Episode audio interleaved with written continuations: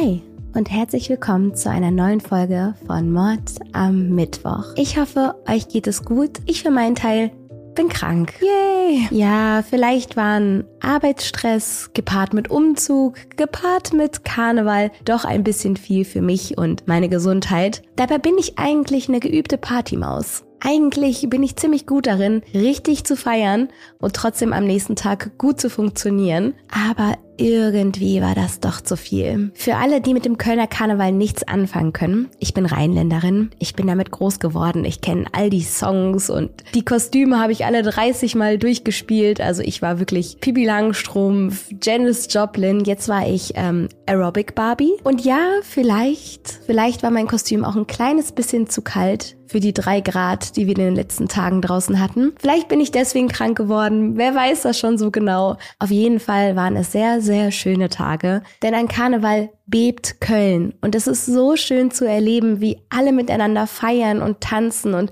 dieselben Lieder singen und egal wo man herkommt, egal wie man aussieht, egal wie alt man ist, alle liegen sich in den Armen und trällern dieselben Songs und ähm, davon geht einfach mein Herz auf und deswegen bin ich froh, die Tage mitgenommen zu haben, auch wenn ich jetzt die Quittung dafür bekommen habe. Aber für euch ist das sowieso gut, denn immer wenn ich krank bin, habe ich extrem viel Zeit zu recherchieren, mir Dokus anzuschauen und zu schlafen. Und deswegen habe ich jetzt hier einen Fall für euch mitgebracht, mit dem ich mich in den letzten Tagen unaufhörlich beschäftigt habe. Und zwar den Fall von David und Catherine Burney. Der Fall kommt aus Australien und da ist mir aufgefallen, dass wir noch kaum internationale Fälle bearbeitet haben. Wenn ihr also einen Fall aus Afrika, Neuseeland, aus der Türkei, aus sonst wo kennt, der euch interessiert, über den ihr gerne mehr erfahren wollt, dann packt den mal in die Kommentare. So wie es aussieht, bin ich nämlich noch ein bisschen was krank und habe viel Zeit, mir eure Fallvorschläge anzuschauen. David und Catherine Burney sind ein Serienkillerpaar und ich finde, dieser Fall zeigt so gut, wie sehr man sich zu zweit in etwas hineinsteigern kann. Denn Catherine wird später selber sagen, dass nur die Liebe zu David sie zu all diesen Dingen getrieben hat. Aber dazu später mehr. Jetzt gucken wir uns erstmal die Kindheit der beiden an. Sie kommen beide aus schweren Verhältnissen, wie das leider häufig bei diesen Fällen so ist. So ist David zum Beispiel in einer Familie groß geworden, die einen verdammt schlechten Ruf hatte. Er ist das älteste von fünf Kindern und seine Mutter ist kaum zu Hause, der Vater ist desinteressiert und irgendwie müssen die Kinder für ihr eigenes Überleben sorgen. Es gibt viele Gerüchte über die Bernies.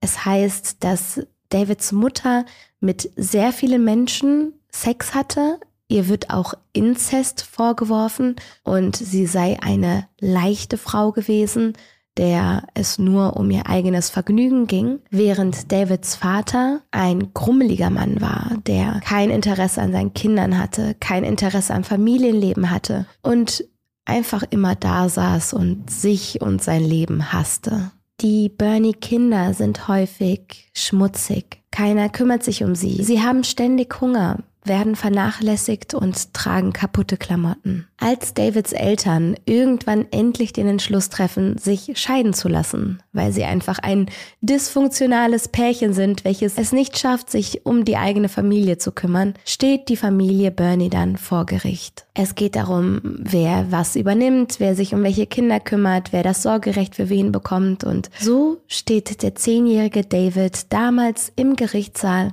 und wartet darauf, zu welchem seiner Elternteile er nun zugeteilt wird. Doch weder sein Vater noch seine Mutter möchte etwas mit David zu tun haben. Keiner der beiden beantragt das Sorgerecht für David. Und so steht das zehnjährige Kind in diesem Gerichtssaal und spürt dass er seinen Eltern vollkommen egal ist. Zu dieser Zeit beginnt David seine kriminelle Karriere. Kleine Diebstähle, kleine Einbrüche, all sowas gehört schon zu seinem Kinderalltag. Irgendwann zieht er dann in einen kleinen Vorort und in eben diesem Vorort lebt auch Catherine. Wie ich bereits erwähnt hatte, war auch Catherines Kindheit keine leichte. Auch Catherines Bruder überlebt seine Geburt nicht und so bleibt sie ein Einzelkind. Ihr Vater ist mit der Erziehung überfordert. Er nimmt Catherine erstmal mit nach Südafrika, Dort möchte er ein neues Leben mit ihr beginnen. Das Ganze überfordert ihn aber. Er hat keine wirkliche Lust und keine Zeit und keine Muße, sich um sein Kind zu kümmern. Und so schickt er Catherine mehr oder weniger einfach wieder zurück. Dort kommt sie dann zu ihren Großeltern. Es heißt, Catherine war immer ein trauriges kleines Mädchen. Sie habe selten gelächelt und kaum Freude empfunden. Und das bisschen Freude, was Catherine gerne empfunden hätte, wurde ihr von ihren ihren Großeltern verboten. Sie durfte sich nicht mit Gleichaltrigen treffen, sie durfte nicht ausgehen, sie durfte keine Musik hören, keinen Spaß haben. Catherines Großeltern duldeten nicht einmal, dass ihre Enkelin spielte. Und so wurde Catherine ein trauriges Kind und später ein trauriger Teenager. Sie war einsam und verzweifelt und hat in ihrem Leben noch nie das Gefühl verspürt, wirklich geliebt zu werden. Und dann trifft sie auf David. Sie ist zwölf Jahre alt, als sie ihn kennenlernt. Und jetzt passiert Folgendes. David ist von Anfang an von Catherine verzaubert. Und für sie ist das ein ganz neues Gefühl. Da ist jemand, der sie liebt, der sie kennenlernen möchte, der sie so mag, wie sie ist. Das hat Catherine ihr ganzes Leben lang noch nicht gespürt. Sie will mehr von diesem Gefühl. Sie will mehr von dem Gefühl, geliebt zu werden. Und deswegen ist sie schon damals bereit dazu, alles für David zu tun, nur um ihn bloß nicht zu verlieren. Die beiden kommen zusammen und als sie gerade mal 14 Jahre alt sind, begehen sie schon jede Menge kriminelle Taten gemeinsam. Selbstverständlich verbieten Catherines Großeltern ihr den Umgang mit David, aber darauf hört Catherine schon lange nicht mehr. Als sich sogar ihr Vater aus Südafrika einschaltet, um Catherine von David loszureißen, ist sie sich nur noch sicherer, dass sie nun ihr Leben mit David verbringen will. Sie merkt, dass sie ihre Familie damit ärgern kann und dieses Gefühl genießt Catherine. Das Traurige daran ist, dass sowohl David als auch Catherine wirklich etwas aus ihrem Leben hätten machen können. David ist einmal auf dem besten Wege dahin, ein Jockey zu werden. Also diese Pferdereiter, die bei den Rennen immer so komisch hockend auf dem Pferd sitzen. Dafür hat David ein echtes Talent und war da auf einem guten Wege. Die Leute sind begeistert davon, wie schnell David lernt und sie wollen ihn fördern. Doch dann kommen immer mehr Gerüchte auf. Erzählungen, in denen darüber berichtet wird, dass David die Pferde misshandeln würde. Es heißt, er habe das Geschirr der Pferde extra feste geschnürt, so dass sie starke Schmerzen hatten. Er habe sie fast täglich gequält und irgendwann sei David dann auch mit einer Sturmhaube bekleidet und zwar nur mit einer Sturmhaube bekleidet. Ansonsten ne,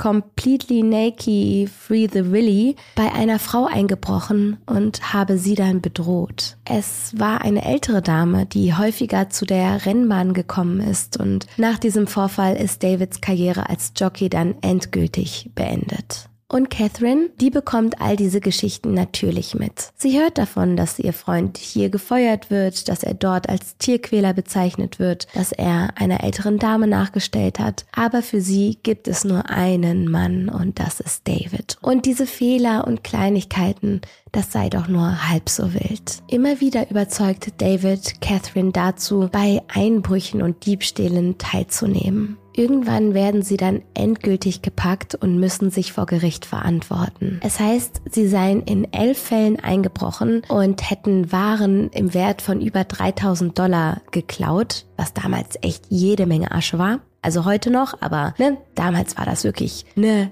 große, große Stange Geld und für die beiden soll es nun ins Gefängnis gehen. Da kommt aber heraus, dass Catherine schwanger ist. Das Kind soll von einem anderen Mann sein und weil man die schwangere Catherine dann nicht ins Gefängnis stecken möchte, bekommt sie eine Bewährungsstrafe, während David für neun Monate einsitzt. Nach dem Ablauf der Haftstrafe geht es aber direkt wieder ins Gericht, denn man hat in der Zwischenzeit ein wenig geforscht und weitere Einbrüche feststellen können. Da war eine ganze Liste an Dingen, die Catherine und David miteinander angestellt hatten und so geht es dann direkt wieder zurück in den Knast. David bekommt eine drei Jahre lange Haftstrafe und Catherine eine vier Jahre lange Bewährungsstrafe. Man konnte 53 Fälle wegen Diebstahls, Hehlerei, Einbruchs, unerlaubten Aufenthalts auf dem Gelände, unerlaubten Führens von Kraftfahrzeugen und unerlaubten Gebrauchs von Fahrzeugen feststellen und nachweisen. Catherine sagt schon damals, dass sie weiß, dass es alles falsch war, dass sie es aber tat, um David zu gefallen, weil sie ihn so sehr liebte. Nachdem weitere Delikte ans Licht kommen, bekommt auch Catherine eine Gefängnisstrafe. Ihr neugeborenes Baby wird ihr abgenommen. Und diese Gefängnisstrafe ist der erste Zeitpunkt in all den Jahren, in denen Catherine wirklich Abstand zu David hat. Sie kann ihn nicht besuchen, sie können nicht telefonieren und so hat sie regelrechten David-Entzug. Sie findet wieder zu sich selbst zurück, ist wieder die Alte und irgendwann bekommt sie dann einen Job als Haushälterin bei einer angesehenen Familie angeboten. Es sind die McLaughlins und Catherine verknallt sich dann auch in den Sohn der Familie und er sich auch in sie. An Catherines 21. Geburtstag heiratet sie dann Donald McLaughlin, während David noch im Gefängnis sitzt. Nur sechs Monate später bringt sie dann auch das gemeinsame Kind Donny zur Welt. Für Catherine scheint es also endlich gut zu laufen. Sie lebt jetzt in einer guten Familie, die gut situiert ist und gut auf sie aufpasst. Ihr Ehemann ist liebevoll und zugewandt und sie haben da ihren gemeinsamen Sohn, den kleinen Donny. Doch dann passiert es. Der kleine Donny ist gerade mal sieben Monate alt, als er vor Catherines Augen überfahren wird. Manche glauben, dass dieser Vorfall zu all dem geführt hat, was später passiert ist. Denn Catherine ist von diesem Tag an nicht mehr dieselbe. Auch die Ehe zwischen Donald und Catherine leidet ganz doll unter diesem Vorfall. Catherine sehnt sich immer mehr nach den alten Zeiten zurück. Sie sehnt sich nach David. Trotzdem bekommt sie mit Donalds sechs weitere Kinder. Man munkelt, dass das so ein bisschen der Versuch war, das Eheglück zu retten, einfach immer weiter Kinder zu bekommen, aber das funktioniert nicht. Als Donald dann auch noch eine Rückenverletzung erleidet, verliert die Familie ihr Haus. Sie können sich das Haus nicht mehr leisten und kommen in eine staatliche Einrichtung. Das Geld ist knapp, sie haben viele Kinder, um die sie sich kümmern müssen und in der Ehe läuft es nicht mehr gut. Die Kinder sind vernachlässigt, sie rennen frei herum, keiner kümmert sich um sie, keiner hat ein Auge darauf, was sie essen, was sie tun, was sie tragen, ob sie sich waschen. Und so ist allen klar, dass das nicht mehr lange gut geht. David wird zu der Zeit aus dem Gefängnis entlassen. Er hat seine Haftstrafe abgesessen und ist bereit, wieder ins Leben zu starten. Und kurz darauf trifft er auf eine Frau. Sie heißt Cassie und die beiden heiraten. David ist damals Anfang 20. Es ist eine sehr überstürzte und schnelle Angelegenheit, also sie heiraten irgendwie sofort, was ich bei diesen älteren Fällen immer so krass finde, weil ich da das Gefühl habe, dass alle nach ein paar Monaten schon heiraten. Kurze Frage an euch, wie lange wart ihr mit eurem Partner zusammen, bevor ihr geheiratet habt? Weil ich habe das Gefühl, dass mittlerweile die Paare echt jahrelang darauf warten, diesen nächsten Schritt zu gehen. Ähm, Schreibt's mal in die Kommentare, ich bin gespannt. Und die heiraten auf jeden Fall nach ein paar Monaten und bekommen auch schon ihre erste Tochter. Die Tochter heißt Tanja und Cassie, Tanja und David führen ein glückliches Leben, bis David einen Unfall hat. Und das finde ich irgendwie so gruselig, weil das so eine Parallele zu Catherines Leben ist. Da gab es ja auch diesen einen Unfall, der alles verändert hat. Und so ist es auch bei David, denn er er erleidet eine Kopfverletzung und ist von diesem Tag an nicht mehr derselbe. Cassie beschreibt, dass er einst ein liebevoller Mann war, ein Mann, der sich um seine Familie kümmerte, der versucht hat,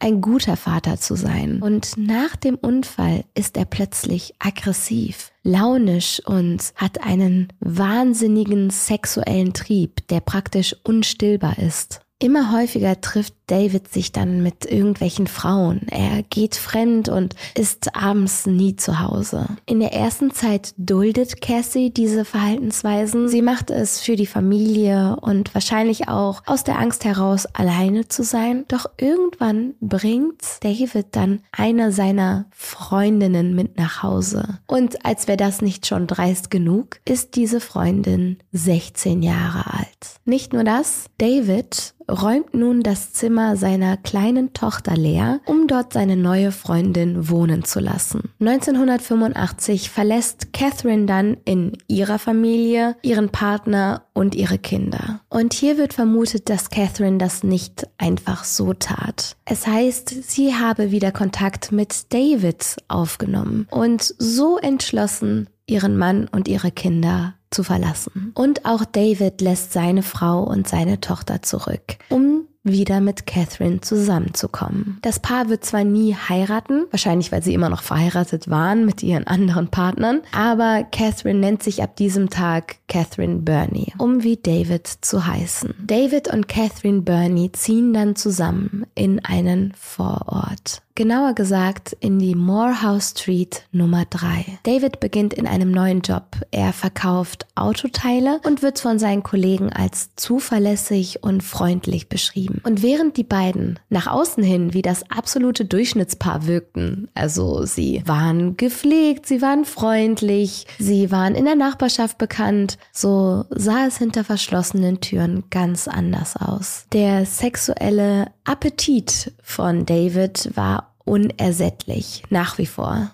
Dafür gibt es einen guten Zeugen, denn Davids jüngerer Bruder ist einmal zu Besuch bei den Bernies. Er wohnt für kurze Zeit bei dem Paar, ähm, kommt da unter. Er selber war im Gefängnis, weil er sich an einem Kind vergangen hat. Ja, also irgendwas scheint da in dieser Familie Bernie zu liegen. Auf jeden Fall lebt er bei dem Paar und bekommt da das mit, was andere nicht zu Gesicht bekommen haben. David hatte wohl eine riesige Pornosammlung. Es heißt, er mochte Dinge, die hinky sind, also Dinge, die ein bisschen spezieller sind, die, die was mit Schmerz zu tun haben oder mit Bondage und dass David am Tag mindestens vier bis sechs Mal Sex haben musste, um befriedigt zu sein. Außerdem erzählt Davids Bruder, ich habe gesehen, wie er eine Injektionsspritze mit dem Zeug benutzt hat, das man bekommt, wenn man sein Bein nähen lassen will. Es betäubt einen.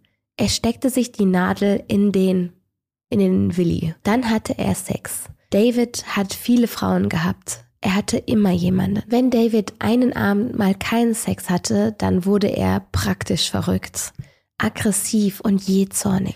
Catherine ist mit all dem einverstanden. So wirkt es zumindest. Sie macht bei allem, was David von ihr verlangt, mit. Da ist immer die Frage, ob sie es tat, weil sie es auch so wollte, oder ob sie es tat, um David nicht zu verlieren. Auf jeden Fall war sie bei all seinen Spielereien dabei und scheinbar damit einverstanden. Irgendwann kommen die beiden jedoch an einen Punkt, an dem sie alles miteinander ausprobiert haben. Sie sind jedes Rollenspiel dreimal durchgegangen und meinen nun etwas Neues probieren zu müssen. David und Catherine wollen neue Kicks erleben. Sie wollen ihr Sexleben auf ein neues Level bringen. Und David ist der festen Überzeugung, dieses neue Level nur zu erreichen, indem sie fremde Frauen entführen und foltern. Und so schaltet er dann eine Anzeige in der Zeitung. Zitat dringend. Suche nach einsamer Person.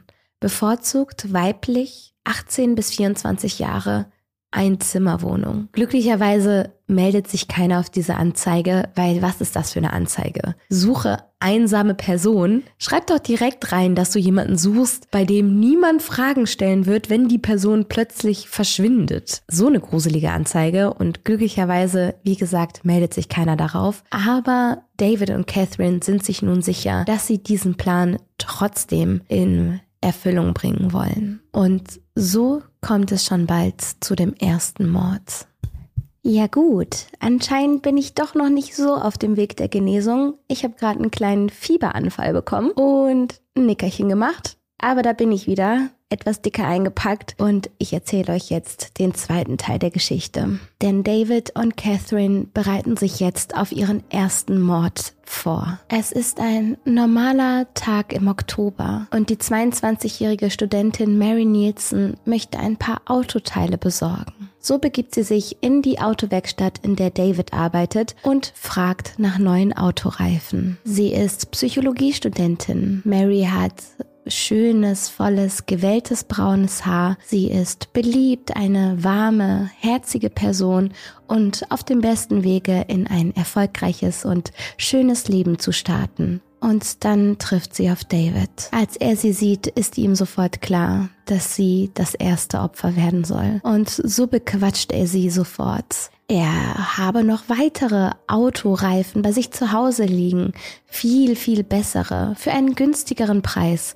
Sie müsse einfach mit ihm nach Hause kommen. Mary, die gerade alleine unterwegs ist und auch nicht so viel Geld zur Verfügung hat, freut sich über das Angebot. Wie lieb von ihm, ihr so etwas anzubieten.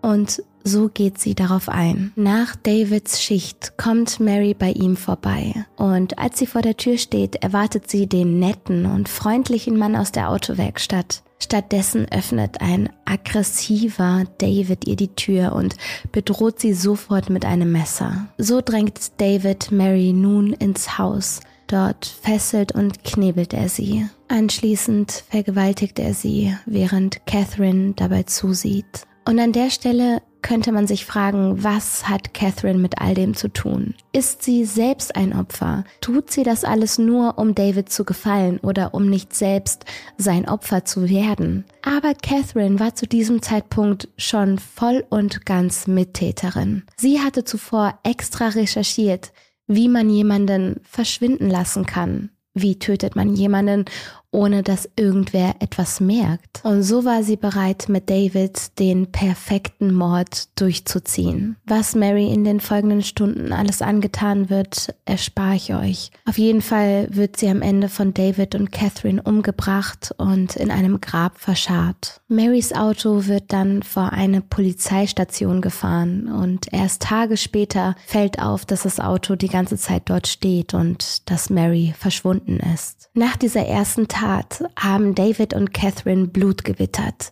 Sie wollen mehr und entwickeln ein regelrechtes System. Immer wieder fahren sie in ihrem Auto umher auf der Suche nach weiteren Opfern.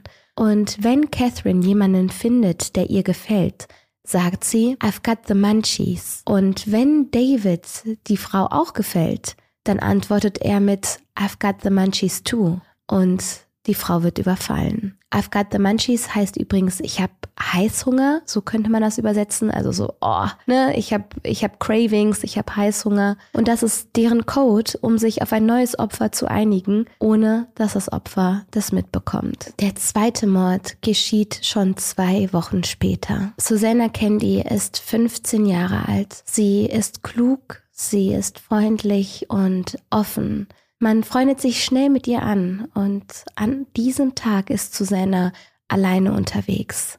Sie trampt. Die Geschichte von Susanna ist so besonders tragisch, denn eigentlich wurde sie jeden Abend von ihrem Vater abgeholt. Susanna hatte einen Job in einem Restaurant, so einen kleinen Minijob und ihr Vater war eigentlich nicht damit einverstanden. Er fand, dass Susanna zu jung dafür ist und dass der Weg nach Hause zu gefährlich sei und so holte er sie jeden einzelnen Abend von ihrem Minijob ab, bis auf diesen einen den einen Abend, an dem er keine Zeit hatte. Und Susanna ist dieser Weg zu lang. Sie ist auf dem Weg nach Hause und beschließt dann, den Daumen rauszustrecken und ein Auto anzuhalten, um ein bisschen mitgenommen zu werden. Nur ein paar Kilometer in Richtung zu Hause. Und ihr könnt euch denken, welches Auto anhält. Es ist das Auto von David und Catherine. Und Susanna ist erleichtert. Sie würde nicht bei einem Mann alleine einsteigen. Aber dadurch, dass Catherine auf dem Beifahrersitz sitzt, wirken die beiden wie ein normales, nettes Pärchen mittleren Alters. Susanna steigt ein und nur Sekunden später hat sie plötzlich ein Messer im Gesicht. Und dann ergeht es ihr genauso wie Mary. Sie wird entführt, gefesselt, geknebelt und vergewaltigt. Die Bernies zwingen Susanna dazu, Briefe zu schreiben. Sie soll ihrer Familie sagen, dass alles gut sei, dass sie nach Queensland gefahren sei, um dort etwas Spaß zu haben und dass sich niemand Sorgen machen brauche. Aber gerade diese Briefe verunsichern Susannes Familie erst recht. Die wissen, diese Briefe wirken seltsam. Sie ist dazu gezwungen worden, die zu schreiben.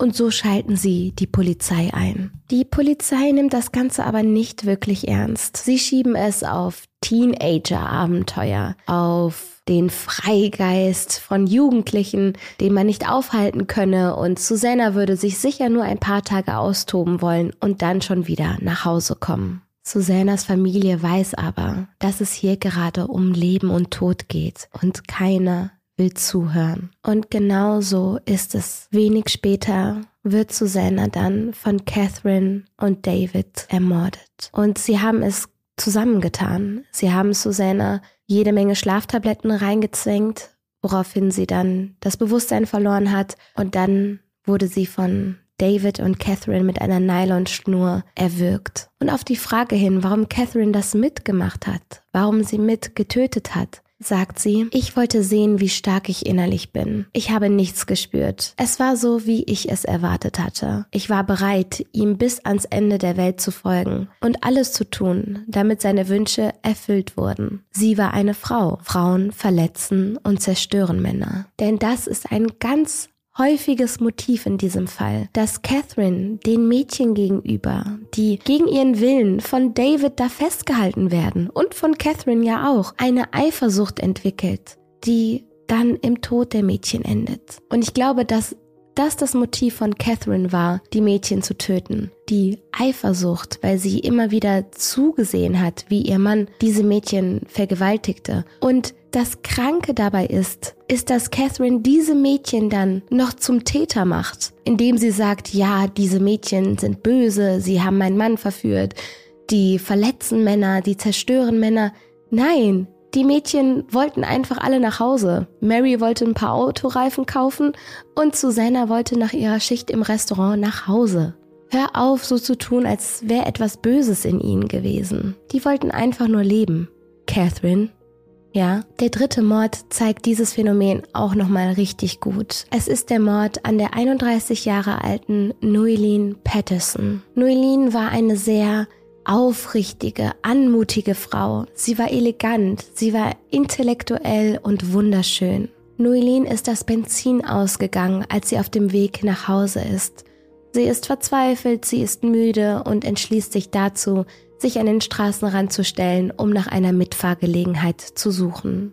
Als Catherine und David anhalten, zögert Noeline keine Sekunde und setzt sich sofort in das Auto des freundlich wirkenden Pärchens. Und dann wiederholt sich das grausame Spiel der beiden.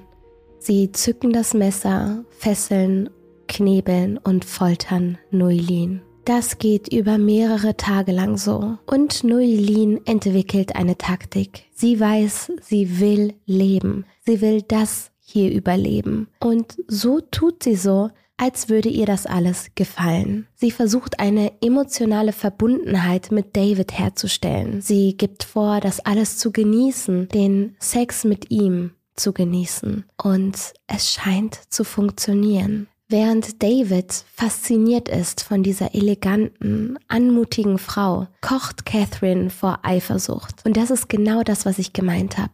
Sie macht das alles mit, um David zu gefallen, aber kann überhaupt nicht damit leben. Sie kann dabei nicht zusehen und entwickelt einen Hass gegenüber diesen jungen und unschuldigen Mädchen, die nichts für ihr Schicksal können die in diese Situation erst von Catherine und David selbst hineingebracht wurden. Und so entscheidet Catherine, dass Nuilin sterben muss. David will das hinauszögern. Er hat sich wirklich in Nuilin verguckt. Er will sie noch nicht verlieren.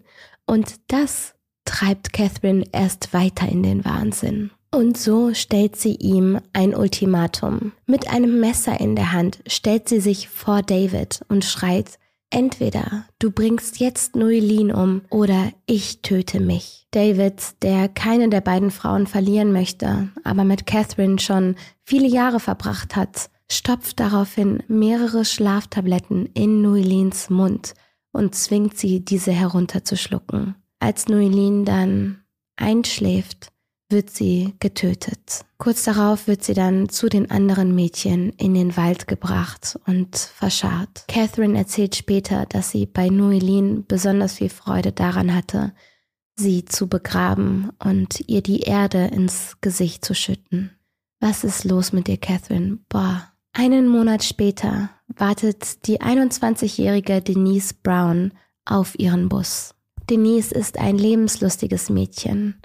Sie arbeitet gerne, sie macht gerne Karriere und trifft sich gern mit ihren Freunden. Außerdem ist sie auch eine kleine Partymaus. Sie tanzt und lacht viel. Ein enger Freund erzählt später, Denise war jemand, der alles tun würde, um anderen zu helfen. Sie vertraute zu vielen Menschen. Vielleicht hat sie deshalb nicht zweimal drüber nachgedacht, sich mitnehmen zu lassen. Denn auch Denise steigt zu David und Catherine ins Auto. Was dann passiert, könnt ihr euch schon denken. Sie wird mit dem Messer bedroht, entführt, geknebelt, vergewaltigt und getötet. Und während die Bernies Denise Leiche zu dem altbekannten Wald fahren, picken sie fast ein weiteres Opfer auf. Es ist eine 19-jährige Studentin, die in letzter Sekunde Nein sagt und sich nicht dazu entschließt, in das Auto mit einzusteigen. Sie erzählt, ich fühlte mich unwohl. Ich habe das Auto nicht erkannt und am Steuer saß ein Mann und auf dem Vordersitz eine Frau.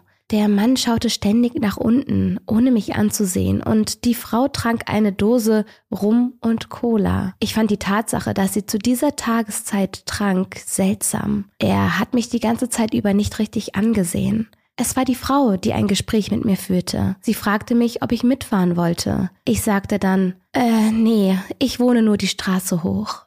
Und stellt euch mal vor, ihr seid diese Studentin und ihr erfahrt wenig später, wer diese zwei Menschen waren und welchem Schicksal ihr da nochmal entkommen seid. Ich glaube, das macht so dankbar für jeden neuen Tag, den man erleben darf. Das nächste Opfer der Bernies heißt Kate Moore. Sie ist erst 17 Jahre alt, als sie von einem nächtlichen Ausflug mit ihren Freunden nach Hause geht. Ihre Freunde bieten ihr erst an, sie mit nach Hause zu nehmen. Irgendwann sagt Kate aber, ach was, macht euch keine Umstände, ich finde allein zurück. Während sie dann aber zu Fuß nach Hause stapft, fällt ihr erst auf, wie unfassbar müde sie eigentlich ist. Und deswegen freut sich Kate, als plötzlich ein Auto neben ihr hält.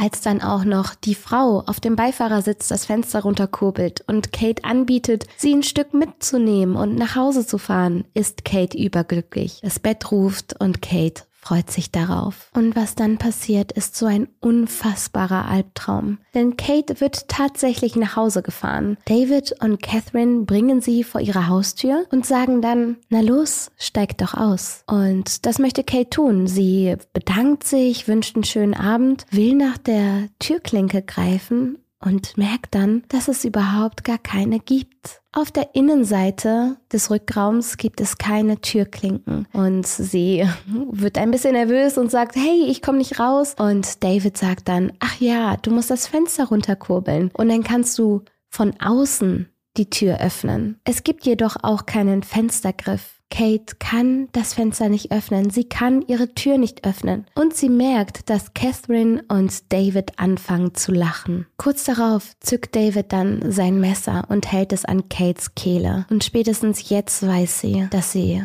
gefangen ist. Sie denkt, du weißt, dass du sterben wirst, aber du gibst es nicht zu, du lebst einfach, du versuchst es. Und dann beginnt eine mehrstündige Folter. Kate wird dazu gezwungen, mit den beiden zu tanzen, so zu tun, als seien sie alte Freunde. Es werden Lieder von Romeo und Julia gespielt und Catherine und David tanzen darauf und fordern Kate dazu auf, mitzumachen. Kate weint, während sie tanzt. Immer wieder wird sie zwischendurch vergewaltigt und von den beiden berührt. Und Kate macht einfach mit. Sie hofft, dass das ihre Überlebenschancen steigern würde. Und dann passiert etwas so unfassbar Schreckliches. Denn Kate, die dazu gezwungen wird, mit dem Pärchen jetzt Fernsehen zu gucken, schaut mit ihnen einen Bericht über eins der verschwundenen Mädchen. Und sie beobachtet, wie Catherine und David darüber reden. Sie lachen über den Bericht und verhöhnen das verschwundene und tote Mädchen. Und in diesem Moment wird Kate klar, dass sie im Wohnzimmer von zwei Serienmördern sitzt, die bereit sind, dasselbe mit ihr zu tun. Sie denkt, ich habe eine 200-prozentige Chance zu sterben und eine 5-prozentige Chance zu entkommen. Dann wird sie von den Bernies dazu aufgefordert, Abschiedsbriefe an ihre Lieben zu schreiben. Kate ist die ganze Zeit dabei, hellwach. Sie nutzt jede Gelegenheit, um ein mögliches Entkommen zu planen. So versteckt sie zum Beispiel in der Wohnung der Bernies kleine Einzelheiten. Sie legt ihren Lippenstift unter eine Couch, hinterlässt kleine Notizen zwischen den Schränken, um irgendwie Beweise zu hinterlassen, dass sie hier war. Und das finde ich so krass. Stellt euch vor, ihr seid in einer Situation, in der ihr absolute Überlebensangst habt, in der ihr eigentlich davon überzeugt seid, das Ganze nicht zu überleben. Und trotzdem ist Kate so wach und so da und denkt daran, Beweise für die Nachwelt zu hinterlassen und ihre Flucht langsam zu planen. Nach einer schrecklichen Nacht gemeinsam mit Catherine und David wird Kate am nächsten Morgen dazu gezwungen, ihre Familie anzurufen. Mit einem Messer an ihre Kehle gedrückt und den Hörer ans Ohr gepresst, muss Kate dann so tun, als sei alles in Ordnung. Wenig später geht David dann zur Arbeit. Und nun hat Kate noch größere Hoffnung darauf, das Ganze vielleicht doch zu überleben. Sie tut jetzt ihr Bestes, sich mit Catherine anzufreunden, während David bei der Arbeit ist. Und das ist richtig clever, weil Catherine sich dadurch nicht mehr von Kate bedroht fühlt. Und so sitzen die beiden dann da und Catherine zeigt Kate ihre Lieblingsmusik und sie quatschen und, und Kate macht die ganze Zeit gute Miene zum bösen Spiel. Da klingelt es plötzlich an der Tür. Catherine schickt Kate auf ihr Zimmer und sagt, sei bloß leise. Kate gehorcht, geht hoch aufs Zimmer und realisiert, dass das ihre Chance ist, um abzuhauen. Sie versucht das Schlafzimmerfenster zu öffnen, doch es ist verschlossen. Nach einigem Abwägen entscheidet sie sich dazu, das Schloss aufzubrechen. Es gibt einen kleinen Knall, aber schon ist Kate draußen und sie rennt und rennt und rennt die Straße hoch, klopft und klingelt bei den Nachbarn und keiner öffnet die Tür. Hysterisch schreit sie, Hilfe, ich bin vergewaltigt worden. Bitte bringen Sie mich ins Haus und rufen Sie die Polizei. Wenn eine Frau hierher kommt und sagt, ich hätte mich mit ihr gestritten und ich sei ihre Tochter, dann glauben Sie ihr nicht. Ich bin vergewaltigt worden. Und tatsächlich glauben die Menschen ihr nicht. Selbst die Menschen, die Kate reinlassen und sie dann zur Polizei bringen, glauben ihr nicht. Und auch die Polizei glaubt ihr nicht. Und ich kann gar nicht in Worte fassen, wie schrecklich das sein muss, wenn du so viel durchgemacht hast, wenn du es geschafft hast, dich zu befreien, wenn du einfach glaubst, dass jetzt endlich alles gut wird und die Leute dir dann nicht glauben. Sie das in Frage stellen, was du ihnen unter Tränen erzählst. Und deswegen, ne, immer einander volles Gehör schenken und Erstmal vertrauen, erstmal ein gutes Gefühl vermitteln, vor allem den Leuten, die es am meisten brauchen, wie so eine Kate in der Sekunde. Aber glücklicherweise ist unsere liebe Kate ja ein richtiger Fuchs und sie erinnert sich an die Beweise, die sie verstreut hat und weist die Polizei darauf hin. Sie sagt, okay, ob sie mir glauben oder nicht, das ist mir egal, aber ich habe unter der Couch einen Lippenstift hingelegt. In der Wohnung hängen die und die Bilder. Dort und dort habe ich eine Notiz versteckt und sie kann alle Details nennen. Details, die beweisen, dass sie in diesem Haus festgehalten wurde. Ein Blick in die Akte des Hausbesitzers, David Burney, zeigt, dass der schon das ein oder andere Delikt verbrochen hat. Er war bei der Polizei bereits bekannt. So macht sich die Polizei dann auf den Weg zu dem Haus der Burneys und das Erste, was ihnen auffällt, ist, dass der Kamin brennt. Und das mitten im heißen Sommer Australiens. Wirkt so, als hätte da jemand versucht, Beweise zu vernichten. Die Bernies werden sofort mitgenommen. Man findet die Beweise, die Kate erwähnt hat, die Dinge, die sie versteckt hat und so ist klar, sie hat nicht gelogen und David und Catherine werden aufs Revier gebracht. Stundenlang werden sie dort dann verhört. Wenig später gesteht David und zwar alles. David und Catherine müssen vier aufeinanderfolgende lebenslange Haftstrafen verbüßen. Es wird sehr schnell klar, dass es David war, der diese Aggressivität in sich hatte, die Brutalität und die Mordeslust, und dass es Catherine war, die komplett besessen von David war, die bereit war, alles für ihn zu tun, und ihre Eifersucht war fast noch gefährlicher als die Mordlust Davids. Im Gefängnis schreiben die beiden sich Briefe. Über 2600 an der Zahl, bis ihr Kontakt im Sande verläuft. Catherine möchte irgendwann nichts mehr mit David zu tun haben. Es ist so ein bisschen wie damals, als sie zum ersten Mal beide im Gefängnis saßen und keinen richtigen Kontakt miteinander haben konnten. Es scheint so, als würde der Abstand Catherine gut tun. David hingegen möchte Catherine weiterhin sehen. Er sagt der Polizei, bitte, bitte lasst mich doch zu Catherine. Er erzählt sogar, dass es weitere Tote gegeben habe, er aber nur davon beichten und berichten würde, wenn man ihn zu Catherine bringt. Die will davon aber nichts wissen und lehnt ab. Im Jahr 2005 nimmt sich David Burney im Gefängnis das Leben. Catherine ist mittlerweile ziemlich alt und Sie arbeitet im Gefängnis als die Gefängnisbibliothekarin. Und so endet der heutige Fall. Ein super schrecklicher Fall. Etwas, das ich nie nachvollziehen kann, ist, wie man als Frau anderen Frauen Schaden zufügen kann. Denn wir Frauen wissen, wie es sich anfühlt, wenn man alleine nach Hause geht, wenn man das Gefühl hat, verfolgt zu werden, wenn man Angst davor hat, entführt zu werden oder dass einem wer was antut. Und selbstverständlich gibt es auch Gewalt gegen Männer, die genauso ernstzunehmend ist. Aber gerade wir Frauen untereinander kennen diese Angst. Die ist fast alltäglich. Was meint ihr? Hier der Karneval war wunderschön und spaßig, aber die Wege nach Hause waren immer gruselig. Ich habe immer geguckt, möglichst schnell nach Hause zu kommen, meinen Freundinnen einen Live-Standort geschickt und und wie kann man dann als Frau einer anderen Frau so etwas antun? Wie kann man generell jemandem so etwas antun? Das werde ich nie verstehen. Ja, ich glaube, die heutige Folge widmen wir den vier Mädchen und auch Kate, die mit ihrem Mut einiges aufgedeckt hat und wahrscheinlich jede Menge Schmerz verhindern konnte. Ich drücke euch, macht's gut und bis zum nächsten Mal.